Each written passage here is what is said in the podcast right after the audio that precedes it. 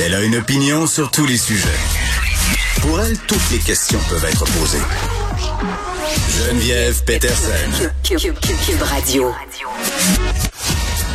Salut tout le monde, bienvenue à l'émission. Merci de vous joindre à nous. En développement présentement, on a ce point de presse euh, du service de police de la ville de Québec, André Turcotte, qui s'adresse aux médias, évidemment, concernant le convoi ou les convois, parce qu'il y en aura plusieurs euh, de camionneurs qui se dirigent lentement vers la ville de Québec, des gens de partout, là, de la côte nord, euh, du Saguenay, de la Beauce. Et hier, on a fait jouer, bon, des extraits vidéo peu édifiants là, de Bernard Rambo-Gauthier. Euh, Rambo-Gauthier qui a refait une vidéo là, un peu plus tôt ce matin sur sa page Facebook pour dire que ça se voulait pacifique, cette manifestation-là. Il a même invité les petites madames euh, à venir voir les camionneurs pour faire chouchou, hein, pour donner des coups de klaxon. Je suis pas sûre que j'aurais envie... Euh, d'aller visiter le troc euh, de qui que ce soit en fin de semaine, là, étant donné ce qui se passe du côté d'Ottawa. Parce que j'ai envie de vous dire, c'est le jour de la marmotte. Hein? Aujourd'hui, là, la marmotte ontarienne est sortie de son trou pour nous dire est-ce que le printemps s'en vient?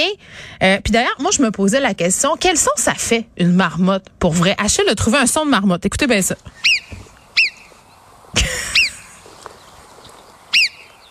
On dirait un oiseau.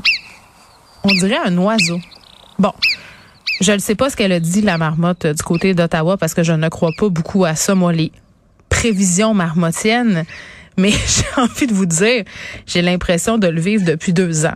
Le jour de la marmotte, là, littéralement, euh, avec évidemment tous ces déconfinements, ces reconfinements, ouverture, fermeture des commerces. Et d'ailleurs, je trouve ça déplorable ce qui va se passer en fin de semaine à Québec. Non pas que les gens n'ont pas le droit de manifester, euh, Puis là, reste à savoir quelle stratégie on va adopter du côté de la vieille capitale là, pour empêcher peut-être le brouhaha. J'entendais le maire euh, Marchand dire un peu plus tôt de façon. Puis je le comprends, là, il veut pas jeter de l'huile sur le feu, euh, mais j'ai envie de dire que c'est un peu mollasson comme stratégie là.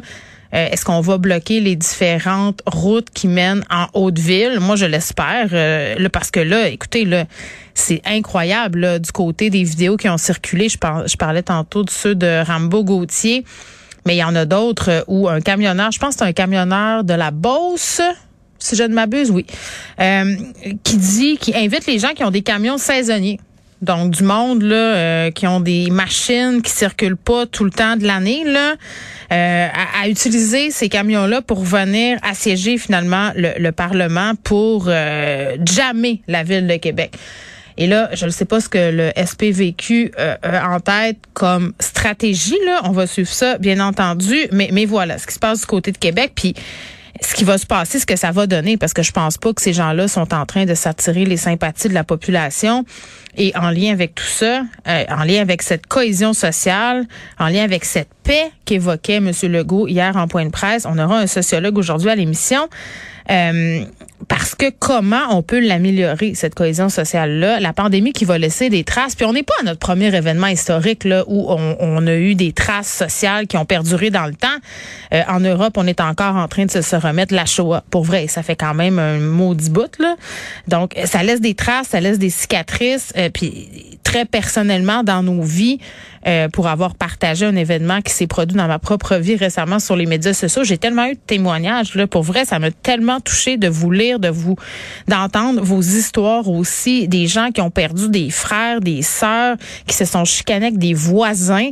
Euh, Puis tu te dis, ok, tu sais comment on fait au bout de tout ça pour essayer de repriser tout ça, tu sais. Puis tantôt, je parlais du jour de la marmotte là, euh, puis on aura euh, tantôt Gaston Dessert parce qu'il y a plusieurs nouvelles au niveau de la pandémie aujourd'hui. Puis moi, un des trucs qui a attiré mon attention, c'est ce qui se passe au Danemark.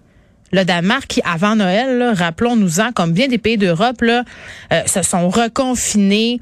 Euh, tout était fermé. C'était un peu la panique à cause du variant Omicron. Et là, on est le 2 février et au niveau gouvernemental, on a dit wow. On a dit à la population, là, ça va faire, on déconfine, on rouvre, il va falloir apprendre à vivre avec le virus. Est-ce que ce serait dans les cartons ici? Est-ce que c'est quelque chose qui s'en vient? Est-ce que c'est quelque chose que vous voudriez? Parce que moi, quand j'entends au niveau du gouvernement euh, des paroles euh, comme justement, là, il va falloir vivre avec le virus, qu'est-ce que ça implique, puis qu'est-ce que ça va donner, clairement qu'on va surveiller ça au niveau euh, du Danemark. Puis je vais parler aussi avec le docteur Dessert, bien évidemment, de ce qui se passe avec ceux qui ont attrapé la COVID, les gens infectés qui auraient une meilleure immunité que ceux avec deux doses. Ça, c'est selon un récent avis de l'INSPQ. Vous avez de la misère à vous retrouver dans toute cette information-là? Ben moi aussi. Donc, on va essayer un peu de se démêler avec Dr. Dessert.